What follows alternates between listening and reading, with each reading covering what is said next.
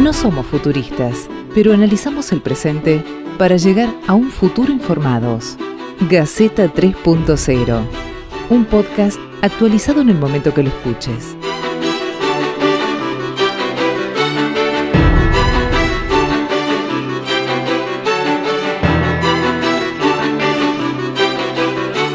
Bienvenidos, este es el séptimo episodio de este podcast que hemos dado en llamar Gaceta 3.0, hecho por periodistas, amigos de todo el país. Nos juntamos virtualmente, como la virtualidad nos ha juntado en esta pandemia, a, grabar este podcast. Y semana a semana analizamos algunos temas y nos imaginamos algunos escenarios futuros, algunos escenarios presentes, los tratamos de analizar y tratamos de irnos con más dudas que certeza y eso hace por lo menos hace que nosotros al menos nos mantenga bastante ocupados durante la semana siguiendo, eh, investigando cada uno de los temas que vamos tratando, a ver qué tema vamos a tratar la semana siguiente y nos resulta un ejercicio muy interesante.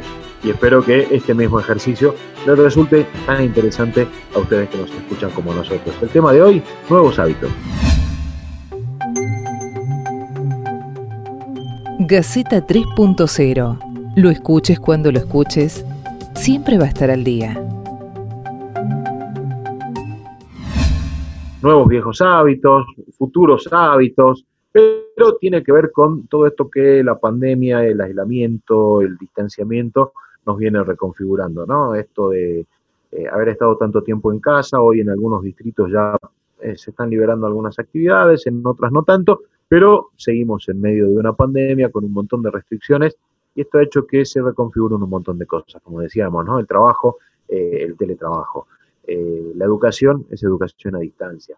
Eh, las compras, se evitan las compras presenciales, las compras son más online, uno está mucho más tiempo conectado en Internet y en las redes sociales, probablemente ese sea el canal o los canales que utilicemos para, para informarnos y empezamos a hacer cosas que antes no hacíamos o antes teníamos ganas de hacer, ¿no? Gente que empezó a aprender a cocinar los primeros 10 días y ya se pudrió de todo porque no le encontró la vuelta, o que salen chef de acá adentro, gente que nunca en su vida hizo gimnasio y me enganchó como para hacer alguna actividad aprovechando tanta gente que está ofreciendo rutinas para que la gente haga, para que se muevan. Gente que nunca se leyó un libro, empezó a leer ahora. Gente que nunca escuchó un cantante, ahora lo sigue. Y así muchas cosas nuevas que van apareciendo en nuestra vida. Y hoy, eh, además de nosotros periodistas, está Beto Sánchez desde Buenos Aires, Pedro Sato desde Jujuy, nos acompaña Javier Vázquez, que es sociólogo de la consultora Tribus y que tiene algunos estudios hechos al respecto y nos parecía muy interesante como para compartirlos. Hola Javier, esto de, que decía recién, ¿no? La pandemia nos reconfiguró absolutamente todo, aunque no parezca o, parece cuando recién nos sentamos a analizarlo. Totalmente. Bueno, buenas noches a todos. Gracias por la invitación. Sí, eh, es cierto que, nos hemos encontrado con, con una situación que nos saca, como decimos cuando hicimos el estudio, hay un nuevo régimen del tiempo, ¿no? Eh, antes estábamos una X cantidad de tiempo fuera de casa, viajábamos para ir al trabajo, eso nos organizaba la vida de una manera, y hoy, estando todo el tiempo en casa, trabajando de esta manera eh, virtual, nada, empezamos a encontrarnos con otro, otra manera de vivir la casa, otros tiempos para hacer un montón de cosas que quizás no hacíamos, teníamos pendientes, no encontrábamos el tiempo para. Y bueno, se, nota mucho en, los estudios que hicimos cómo, supongámoslo, eh, una de las principales, eh, cuando nosotros les preguntamos qué eh, nuevos hábitos asumiste en este, en este, tiempo, obviamente lavarse las manos, desinfectar todo lo que llega, que eran cosas nuevas, pero parecía mucho cocino más, estoy arreglando mi casa, estoy limpiando mi casa, como se notaba que había cosas que, estaban pendientes, que no encontraban el tiempo para hacer, y en este tiempo de, nuevo régimen de tiempo se hacen en, el espacio. Y sumando un montón de nuevos hábitos que probablemente algunos queden para, para el futuro. Eh, resulta como muy interesante esto, ¿no? De decir, bueno, quizás la casa la teníamos un poco olvidada y, ahora hay gente que nunca agarró un martillo y arrancó a arreglar cosas en la casa, eh, esto de cocinar, pero esto eh, a mí me resulta curioso saber si esto fue perdurando a medida de que la, cuarentena se iba extendiendo, porque me parece que había cosas que eran como el entusiasmo de, buenísimo, ahora que hago encerrado acá, empecemos a cocinar porque alguien tiró un tutorial empecemos a hacer cosas que no hacíamos. Y estas cosas fueron quedando o, fueron cosas del momento y después dijimos todos, no, ya está, esto, esto no es mío. Eh, y, y, arrancamos con etapas depresivas, de aburrimiento y demás, porque da la sensación que, especialmente en ciudades más grandes, y ustedes que son de Ciudad de Buenos Aires o de provincia, están muy poco tiempo en la casa y eso hace que este, estar mucho tiempo de golpe se les haga complicado. Quizás en el interior a la casa la disfrutamos un poquito más. Yo que estoy en Salta, tenemos como más tiempo, ¿no? Horarios cortados, siesta, siesta sagrada. Que yo por ahí laburo con gente de Buenos Aires y me dicen, no, ahí son las 3 de la tarde, este está durmiendo. Y sí, no me, yo duermo siesta, chao. Bueno, ahora aprendieron a dormir siesta, aprendieron a todas esas cosas, ¿no? Sí, creo que es, hay, dos factores. Eh, nosotros estamos sacando un, estudio ahora para actualizar los datos de este primer eh, análisis en estos días.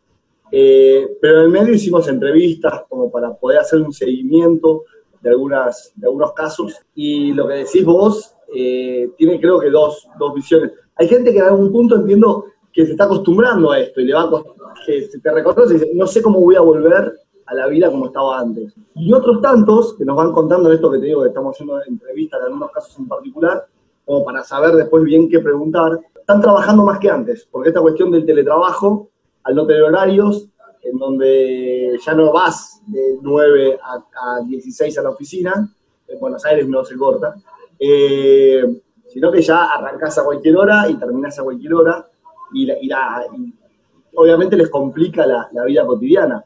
Y un dato que surgió cuando hicimos el, primer estudio, que eh, la primer, le, preguntamos a la gente qué, qué, qué, es lo que más extrañaba, ¿no? En ese, ya íbamos casi un mes y medio de cuarentena. Y el, en el primer lugar surgió hacer deportes al aire libre. Fijémonos que en Buenos Aires, el lunes, se abrió la posibilidad de salir a correr entre las 8 y las 5 o 6 de la mañana, y salió media ciudad a correr claramente eh, eh, hay cosas que no, nos cuesta muchísimo relegar y surgió el, informe. lo que más extrañaban era poder salir a hacer deporte de libre. Y efectivamente cuando se liberó la gente, eh, hay un hartazgo, lamentablemente. es muy difícil, somos seres sociales, no encontrarnos con otros, con un extraño, en algún toque no, no, no, nos va a, nos afecta. ¿Cuánto más se puede sostener? Además, hay un dato muy interesante, estábamos hablando con arquitectos, que es que las viviendas están pensadas para quizás que te vayas a trabajar y vuelvas, sobre todo departamentos, casas chicas, no para que estés 24 horas por día ahí adentro conviviendo con tu familia, sino que hay muchísimos monambientes, dos ambientes, que es para, vos pasás pocas horas en la casa, estás todo el tiempo fuera trabajando. Y eso complica un poco el uso del espacio, ¿no? O otro tema que surgió muy interesante es el uso de la tecnología. Una familia con dos hijos los dos hijos que tienen colegio virtual, mamá y papá que tienen que trabajar. A veces se superpone cuántas computadoras hay en una casa. La conexión a internet, cuánto aguanta. Y además, si el papá tiene que trabajar o mamá tiene que trabajar y están jugando con el PlayStation y ocupa el ancho de banda. Un montón de nuevas tensiones y nuevas negociaciones en torno a las tecnologías que están surgiendo en los hogares, súper interesante. Que no esto es muy, muy interesante porque por ahí este, uno escucha ¿no? a, los políticos, no importa del color político que sea, te dicen gracias por el esfuerzo, vamos a meterle adelante. Y por ahí me parece que hay gente, quizás es sensación mía, que, no dimensiona el esfuerzo. ¿no? Y, y, esto tiene que ver con lo que vos decías, papá, mamá, teletrabajo, una sola computadora, mala conexión, los pibes en el colegio, una sola computadora y nada, plataformas que nunca usaron antes, hay que aprender a usarlas papá, mamá que tienen que teletrabajar y teleestudiar con los chicos, hacer el doble rol, se complica un poquito, ¿no? Por eso sí, uno, mira, claro, uno, uno mira que de golpe decís, eh, salieron 18 millones de porteños a correr de golpe y sí, entiende. Eh, este, quizás, bueno, se puede criticar por lo que quieran criticar, no importa, no es, no es el caso de este episodio, pero llega un punto en que se puede entender, ¿no? Esta, necesidad de, salir y desesperarse por, el asado, la juntada, la, cosa que por ahí hay gente que no, no le pasó, que prefiere seguir estar encerrado, me parece que es la minoría, pero hay gente que si te dicen metele pandemia, metele aislamiento hasta el 2025, yo me quedo. Claro, sí, eh, hay que ver que, cómo, cómo esa persona trabaja, ¿no? el tema es ese eh, estuvimos hablando también con, gente empresaria pymes para ver cómo habían hecho la transición, porque una, eh, hemos hablado con gente de, con empresas en Buenos Aires y en el interior del país. Y algunas empresas la, página de internet la abrieron ahora, porque antes no, tenían página de internet. Vendían al público, vendían por teléfono, no necesitaban una página de internet. Eh, cuestión que inevitablemente tuvieron que adaptarse a esta nueva normalidad, no me gusta llamarlo así, sino esta, esta digitalización del mundo, que quizás les venga bien, pero lo tuvieron que hacer de golpe, no estaban preparados. Eh, y en ese sentido, como vos decís, las personas tampoco. Muchos, muchos empleados tuvieron que forzar el cómo poder trabajar, cómo hacer sus funciones de manera digital. Muchas personas que tenían gente a cargo, cómo controlar el trabajo de esas personas. Que en un esquema de ocho horas en la oficina, y bueno, yo ya sé cómo hacerlo. Ahora, ¿cómo hago para saber si haces un trabajo desde su casa? Y muchas, muchas empresas, muchas organizaciones tuvieron que empezar a, a, repensar sus estructuras para modificarlas al teletrabajo. Entonces fue en, muchos niveles un esfuerzo, muchos niveles, más allá de, de, la cuestión económica, que tanto empleados como empleadores pueden haber sufrido, también toda esta crisis de, de cómo me adapto para poder seguir funcionando al 30, 40%, pero seguir funcionando. En una situación en la cual eh, mi estructura histórica, de, mi lógica histórica de trabajo está modificada. Ahora pienso yo, porque en Jujuy, como se dio esta salida de fases antes que en otros lugares, nos está pasando algo a la inversa. Porque hoy, por ejemplo, la gran discusión que hay a nivel comercio es que nosotros teníamos el horario de pueblo de 8 a 1 y de 6 a... Y ahora se está discutiendo y los empleados lo están tomando como una oportunidad el horario corrido. Algo que hasta hace tres meses en Jujuy era impensado, porque la siesta y toda la cuestión. Pero bueno, este, ¿cómo es distinto, no? Una ciudad como Buenos Aires a un lugar como Salta o Jujuy que tienen dinámicas muy distintas y parece que se invierte. claro, Es que se van a modificar a ver, yo no, ahí hay que ver cuánto, cuánto eso rinde en esas ciudades, ¿no? porque inevitablemente son más horas de trabajo. Quizás por un tiempo sirva porque la gente va a querer salir más tiempo, eh, habría que ver, pero como decía antes, eh, un montón de, gente que está trabajando teletrabajo siente que está trabajando más horas que antes, porque el horario ya no es el mismo, es como mucho más flexible, ¿no?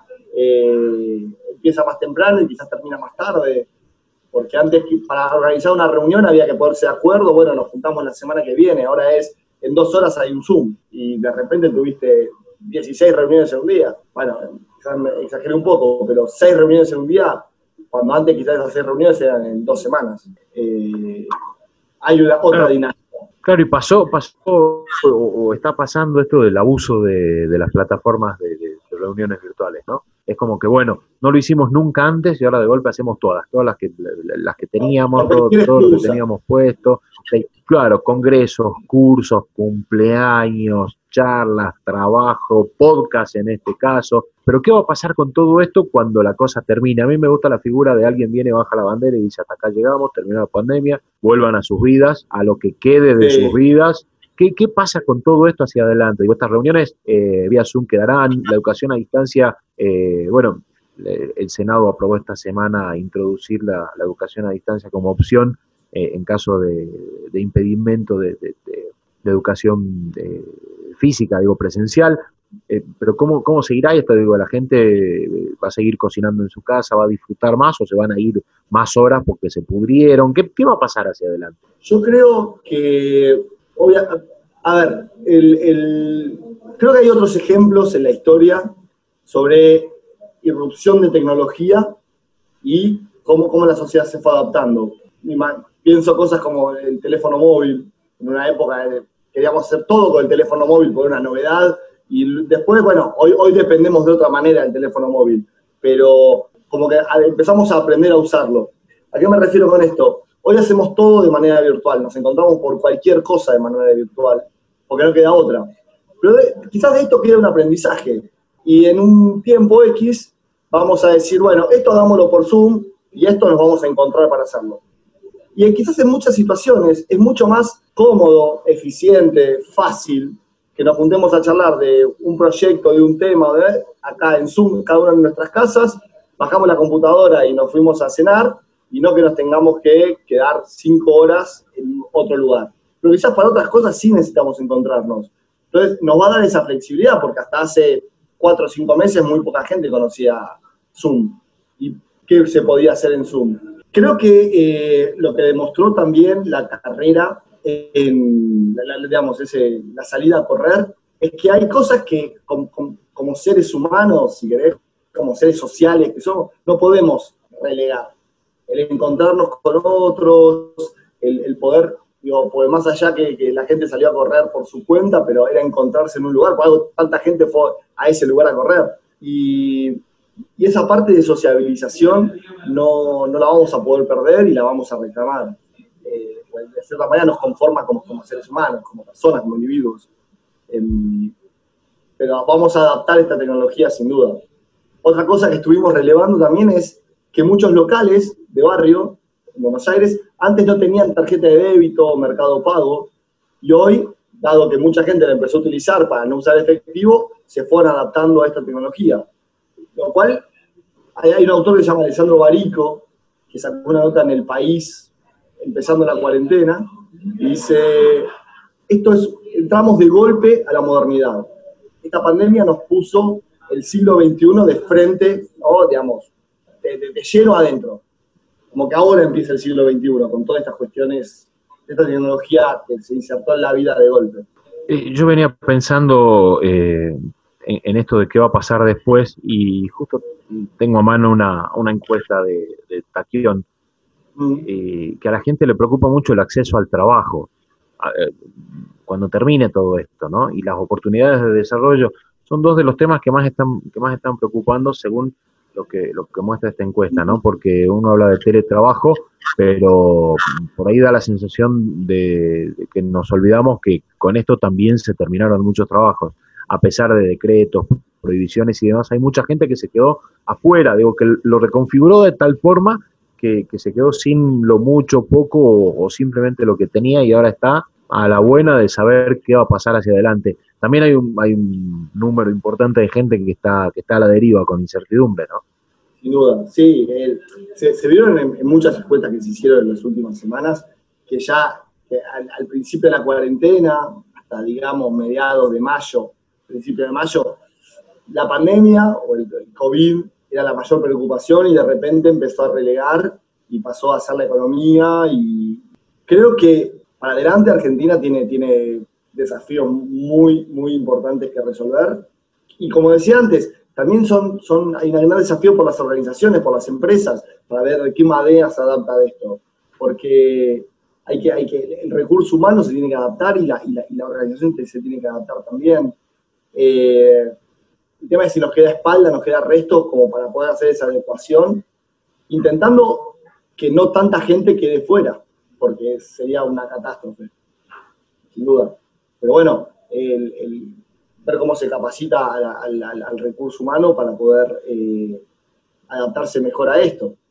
Pero ahí hay un desafío en todos los niveles, del Estado y de las organizaciones privadas. Eh, que, nadie, que nadie quede atrás que nadie quede colgado, porque de verdad nosotros por ahí nos, ponemos a imaginar cosas que pueden pasar hacia adelante eh, y, tenemos alguna certeza de lo que está pasando hoy, ¿no? Esto de, nuevas, eh, nuevos hábitos y demás, eh, por ahí está divertido, podemos tomarlo hasta en tono jocoso, pero hacia adelante la cosa se pone, se pone de verdad seria, ¿no? Y en todos los países, porque la cuestión económica ya empieza a pesar y pesa cada vez más y esto de que haya mucha gente sin laburo, eh, que, haya mucha gente que por, por no saber usar una, computadora, eh, mucho docente que se deprimió porque no podía hacer nada, mucho alumno que perdió un montón de clases, si bien no se evalúa y demás, porque no tenía acceso. Entonces, este, la brecha entre, entre los que más tienen y los que menos tienen es muy ancha y me parece que una forma de darle un poco de alivio al asunto y que casi nadie quede atrás es achicar un poquitito esa brecha, ¿no? Igualar oportunidades, en definitiva, porque ya vimos que la tecnología eh, nos sirve para acercarnos. acercarnos al laburo, acercarnos hasta socialmente cuando no se puede. Eh, y creo que la que queda hacia adelante es, es, eh, eso, ¿no? Internet como política de Estado, capacitaciones, nuevas carreras. Creo que eh, estábamos hablando antes de, la, de la ley de educación. Esa ley tendría que haber salido hace ocho años atrás. Ocho años atrás, lamentablemente. Porque hoy, hoy ahora tenemos la urgencia de la alfabetización digital, porque, como decía, como, como dice Barico, tenemos la modernidad, se metió de golpe.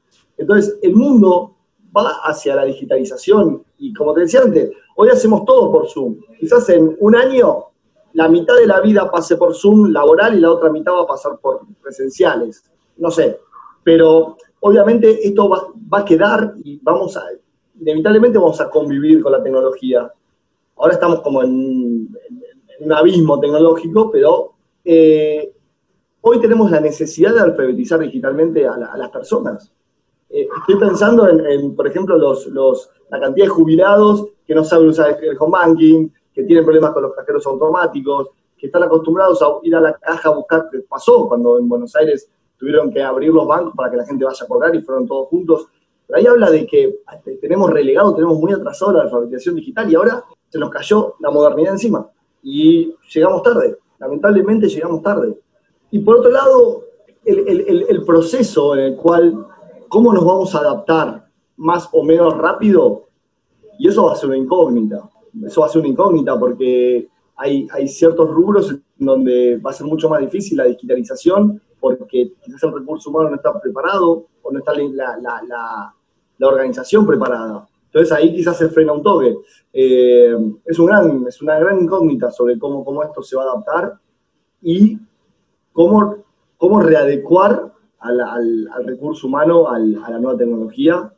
Es un dilema que también como sociedad tenemos que, comenzar a, a, debatirlo ya, porque en un par de meses va a ser tarde. Recién mencionabas lo, que es la adaptación, la posible adaptación que, vamos a tener que llevar adelante. Está claro que eh, somos una sociedad que no, como vos decís, en cuanto a lo que es tendencias tecnológicas, estamos al final de la cola, somos los rezagados. Y por necesidad y un poco porque la situación, la pandemia nos obligó, nos vemos obligados a empezar a usar estas tecnologías. Cuando yo entiendo que cuando más millennial o más centennial sos, más fácil es poder acostumbrarse o agarrar nuevas tecnologías o acostumbrarse a lo que es Zoom, a lo que es Zoom desde un celular, Zoom de una computadora. Pasa mucho porque, bueno, hoy cada vez los chicos, eh, vos agarras a un nene de tres años y ya maneja el celular mejor que una persona de 60. Es normal eso. Pero la consulta, o sea, lo que a mí me, me da para pensar es si nos va a costar o no a nosotros como sociedad acostumbrarnos a estos nuevos hábitos y si estos nuevos hábitos pueden llegar a traer consecuencias ya sea de salud, porque quizás a mucha gente le puede llegar a pegar desde lo psicológico, consecuencias económicas o inclusive consecuencias sociales. Bueno, como decía, sin duda que hábitos van a cambiar, porque esta digitalización de la vida cotidiana, tan extrema como tenemos ahora, es, insostenible en el tiempo, pero muchas cosas van a quedar. El, el Zoom de trabajo para hacer algunas cuestiones o hacer programas de radio así entre, varias provincias al mismo tiempo que estamos haciendo ahora, probablemente quede o reunirse una, fundación de que tiene gente en muchísimas provincias que antes se juntaban una vez por año y ahora se van a juntar una vez cada 15 días, una vez por semana, porque tiene esta, esta herramienta.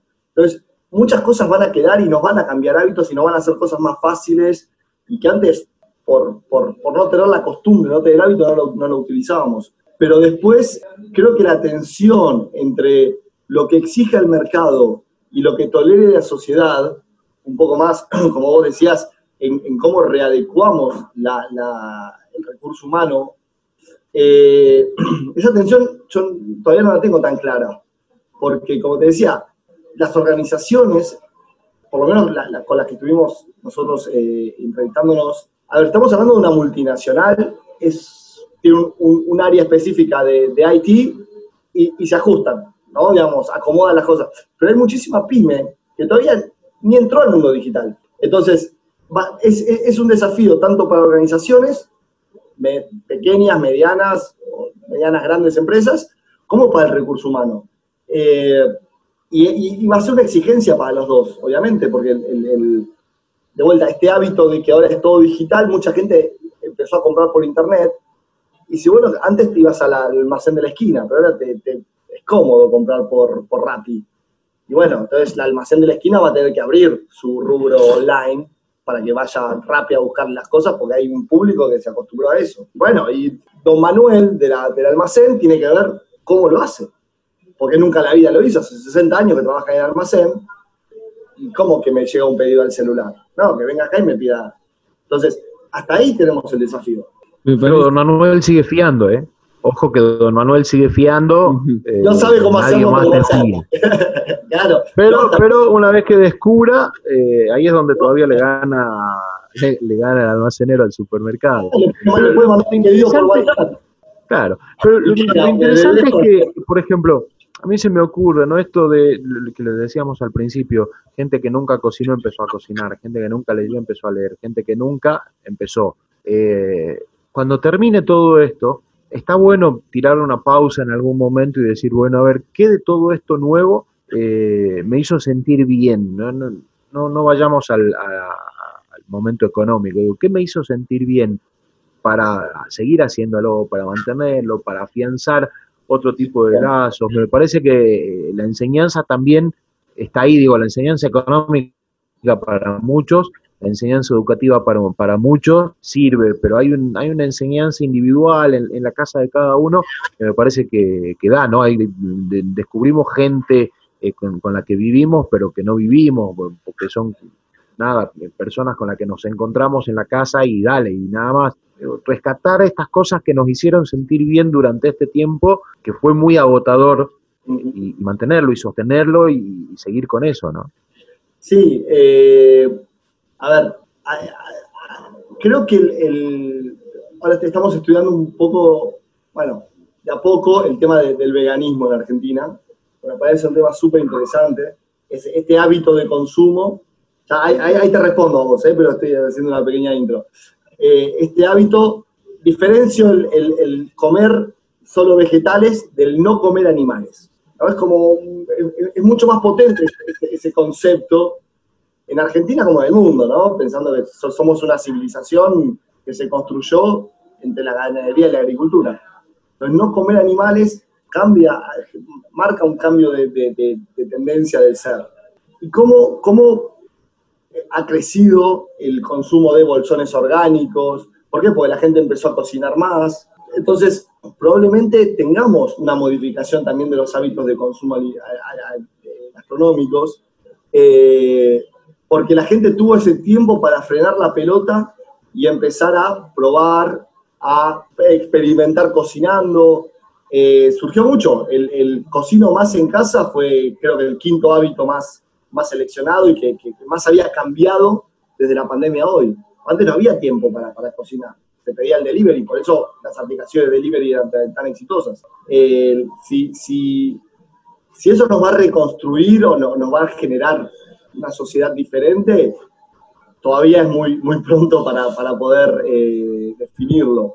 Pero sí vamos a tener nuevos hábitos de consumo a partir de esto, tanto digitales como quizás cambien ciertas pautas de, de, alimentación. Particularmente a mí me queda el punto de que me pasa siempre cada vez que nos vamos de este podcast, eh, que me voy con un montón de preguntas. Eh, me parece que podemos decir de que se, claramente estamos ante un nuevo mundo, nuevos hábitos que están apareciendo hoy y que seguramente van a seguir mutando hasta llegar a, a lo que hoy creo que, mm, que, es un gran signo de pregunta. Claramente estos nuevos hábitos llegaron para quedarse, pero me parece que es un gran signo de pregunta y el trabajo que ustedes hacen como consultora eh, y lo que es el trabajo de analizar cómo se están evolucionando todos estos nuevos hábitos es una manera, una, es algo increíble eh, y me parece que es un trabajo que realmente, más allá de que lo haga una consultora, la consultora también nos tiene que servir a nosotros para repensarnos y encontrar la respuesta adentro nuestro de quién queremos ser en el futuro. Sí, sí, desde nuestra parte nos pareció que era,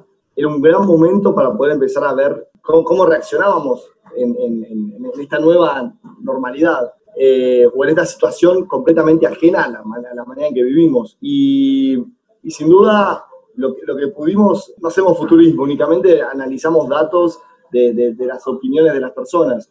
Digamos, sí, es el arte de hacer una buena pregunta, pero hay cosas que van a quedar y otras que no van a quedar, o que no van a quedar tanto, pero para todos fue como una sorpresa y, insisto, nos tomó por sorpresa la digitalización del mundo y hemos encontrado cosas muy buenas, cosas muy cómodas, cosas muy amables y otras que probablemente elijamos no, no, no, no continuar. Y después, como decías vos, ¿cómo esto va a evolucionar?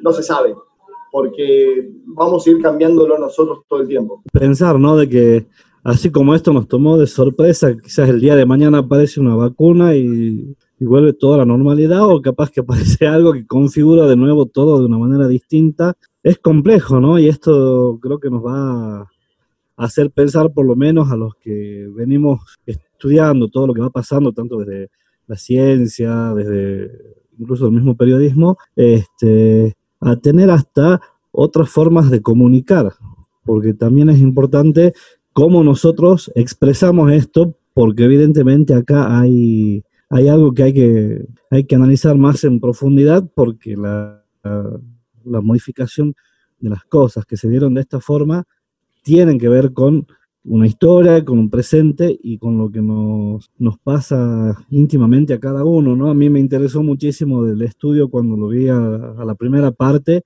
este, cómo hasta los vínculos familiares estaban mutando y cómo se generaba una expectativa quizás no positiva en cómo iban a evolucionar, así que este, es una, como una novela con un final abierto y que, cambia drásticamente todos los días es que es, eh, lamentablemente estamos encontrando en las puertas de, un nuevo mundo, que va, como hablábamos antes hace un ratito, sobre la arquitectura de las, viviendas, cómo estaban diseñadas, el tamaño de las viviendas. Si el, si el mundo del futuro es todo el mundo trabajando de su casa, bueno, no podemos vivir más en monoambientes o en, o en departamentos de dos ambientes, porque no se va a poder coexistir.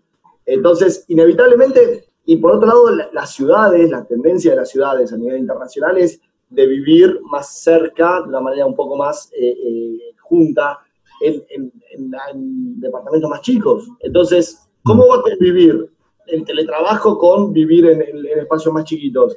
Ahí hay, tensiones entre, entre las tendencias que se venían dando en urbanismo, esta idea de las ciudades condensadas, de las supermanzanas en, en Madrid, eh, perdón, en Barcelona, ya se está empezando a repensar para que la gente se, se, mueva menos entre, entre diferentes ciudades.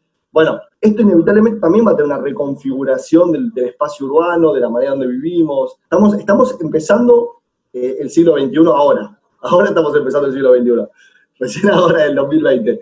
Creo que es, es, un gran momento. Soy sociólogo, quizás sea un poco un, problema personal, pero estamos viviendo un, gran momento para analizar la sociedad porque esto nos agarró de, sorpresa a todo el mundo.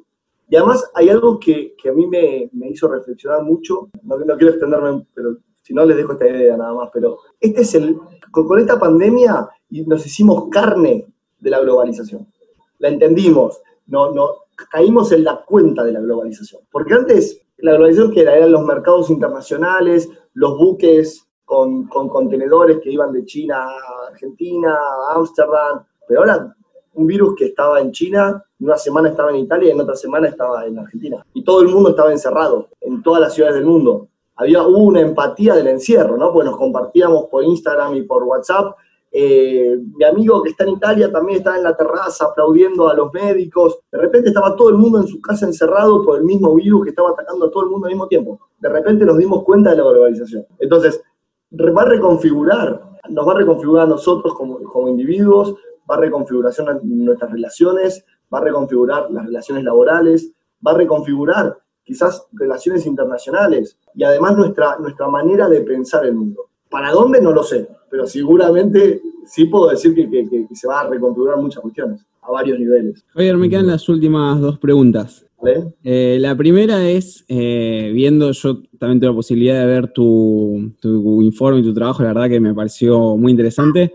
Si nuestros oyentes quieren eh, encontrar tu trabajo, informarse un poco sobre esto, ¿dónde lo puede hacer? Bueno, como somos una consultora joven y moderna, eh, usamos mucho Instagram, que es Tribus Consultores. Eh, también nos pueden encontrar con el mismo nombre en Twitter y en LinkedIn. Tenemos una página web, pero la mayoría de los contenidos los ponemos directamente en las redes, porque vamos subiendo actualizaciones, vamos subiendo contenido, hay intercambio con, con algunos personas que están interesadas. Nos parece que, el mundo hoy de las redes sociales es, es, un gran espacio para poder nutrirse de información y brindar información. Así que Tribus Consultores en cualquiera de, la, de, las redes sociales. Perfecto. Y la segunda, un poco lo dijiste en la última respuesta recién, eh, no sabes bien hacia dónde va, pero si vos tenés que vaticinar, como si fuera que tenés la bola de cristal, ¿hacia dónde van los nuevos hábitos? A ver, pensando en tendencias, ¿no? Pues es, es, si vemos a nivel mundial, hay un crecimiento rápido y sostenido del veganismo, de la comida orgánica, eh, esta cuestión de que empezamos a hacer deporte en nuestras casas. Por otro lado, tenemos este gran, por ahora termina la pandemia y tenemos que enfrentar el cambio climático, porque eso no, no, no paró. Y más allá de que, el agua cristalina de Venecia era porque los barcos no estaban moviéndose, y el smog de Wuhan duró un par de días, porque en cuanto volvieron, ya volvió el smog. Entonces, el cambio climático es la próxima, el próximo gran desafío de la humanidad. El del siglo XXI fue el COVID, siguiente es el cambio climático, y quizás el COVID haya sido un gran teatro de operaciones para ver cómo enfrentamos una crisis global. Algunas enseñanzas en ese sentido también nos va a dejar esta pandemia. Entonces, creo que, y como hablábamos antes, ¿qué pasa con las tendencias urbanas? ¿Hacia dónde se están pensando las ciudades? Cómo viene la transición energética, la generación distribuida, digamos, el uso de renovables en los hogares, la eficiencia energética. Digo, creo que son muchos puntos, muchas líneas de trabajo, muchas tendencias que se están impulsando. Pensemos en la baja del petróleo tan fuerte, va a generar una modificación eh, importante en, en, el mercado del petróleo, lo cual creo que, que la, la, la idea de vivir más sustentable se va a instalar, vamos a cambiar hacia hábitos más sustentables, algunas por imposición o, o por, por, por, necesidad, como hacer, o sea, reciclar residuos o ahorrar energía en los hogares, y otras por elección, de empezar a comer mejor, de ser más conscientes sobre qué comemos, el, el tomar pausas para cocinar y no tanto comida chatarra o tanto delivery. El deporte ya está instalado, pero bueno, hoy empieza a haber modificaciones sobre cómo hacemos deporte. Creo que, que de vuelta, la pandemia nos va a dejar enseñanzas y nos va a dejar herramientas para enfrentar el mundo del futuro, porque el mundo del futuro también se va a formar de cierta manera por nuestros hábitos, ¿no? Es como, es una tensión, una dialéctica constante entre cómo nos marca el, la sociedad y cómo nosotros vamos modificando la sociedad al mismo tiempo. Eh, va por ahí, sustentabilidad y, y, eficiencia. Porque esto también nos hace ser más eficientes, lamentablemente. Y, y eficiencia en buen sentido, no, no, no, lo, no, no lo hablo en el sentido de que vamos a estar sobreexplotados, que también es una opción. ¿no? Digo, eh, siempre recuerdo la, la, frase de Borges que dice, el futuro se bifurca en innumerables destinos, en uno de ellos somos enemigos. Bueno, yo te estoy contando lo que a mí me parece hacia dónde podríamos ir. Podríamos terminar, como ya hay varios autores como Chulhan o, o, o Harari, que dice, ojo, porque todo este tema de la pandemia nos puede hacer terminar en regímenes totalitarios que nos estén controlando todo el tiempo a dónde vamos, cuál es la temperatura de nuestro cuerpo, nos obliguen a ponernos chips porque hay que controlar las pandemias y las enfermedades virales. De última, como sociedad tenemos que pedir que eso no suceda, no perder libertades individuales y poder seguir eligiendo de qué manera vivir. Claramente me voy con más preguntas que respuestas. Me parece que se va al tacho la idea de ocho horas para descansar, ocho horas para trabajar, ocho horas para crecer. Eso, eso va a haber que, re, de alguna manera hay que repensarlo. Como te decíamos antes, Hoy mucha gente está trabajando en teletrabajo dice estoy trabajando más horas que antes. Y sí. Pero bueno, hay que ver qué nos deparan los nuevos hábitos. Es que quizás lo que sucede es que esas ocho horas están divididas de otra manera durante el día y nos obliga a nosotros a, a, a, a modificar la manera en que administramos nuestro tiempo. Ahí nuevamente queda una carga sobre el individuo, sobre cómo administra su tiempo y qué hace entre Zoom y Zoom va al gimnasio entre Zoom y Zoom, ¿no? Y quizás son las 11 de la mañana. Y bueno, tenés un Zoom a las 10 y otro a las 12. Bueno, a las 11 te vas al gimnasio o te vas a correr o te vas a hacer las compras para las 12 eh, en un horario antes donde estabas trabajando. Entonces, eh, eh, quien, este nuevo régimen del tiempo, nosotros veníamos acostumbrados a estar trabajando ocho horas, salíamos del trabajo y nos íbamos a hacer nuestra vida. Ahora la vida y el trabajo están cada vez más mezcladas. Y eso a veces es muy complicado de poder separar. Y, va a requerir un, trabajo de, modificar nuestros hábitos internamente, de tomar decisiones, de, de administrar el tiempo de otra manera. Así llegamos entonces al final de este séptimo episodio de Gaceta 3.0, este podcast que estamos haciendo entre amigos periodistas de todo el país. Hoy hablamos de nuevos hábitos, qué nos dejó la pandemia, qué empezamos a hacer, qué podremos seguir haciendo, qué empezamos a hacer que no vamos a volver a hacer cuando la cosa termine. Eh, pero sentarse a pensar, me parece que lo interesante de este podcast, de este capítulo, es que nos invita a pensar en qué fue el esfuerzo que hicimos, qué fue lo que empezamos a hacer y qué nos va a quedar eh, emocional, económica y educativamente y todo, todos los mentes que queramos hacia el futuro. Hoy estuvimos eh, como invitado Javier Vázquez de Tribu Consultora, desde Jujuy, Pedro Sat todos desde Buenos Aires, Beto Sánchez y desde Salta, quien les habla, Diego Comba, y nos vemos, nos escuchamos la próxima semana.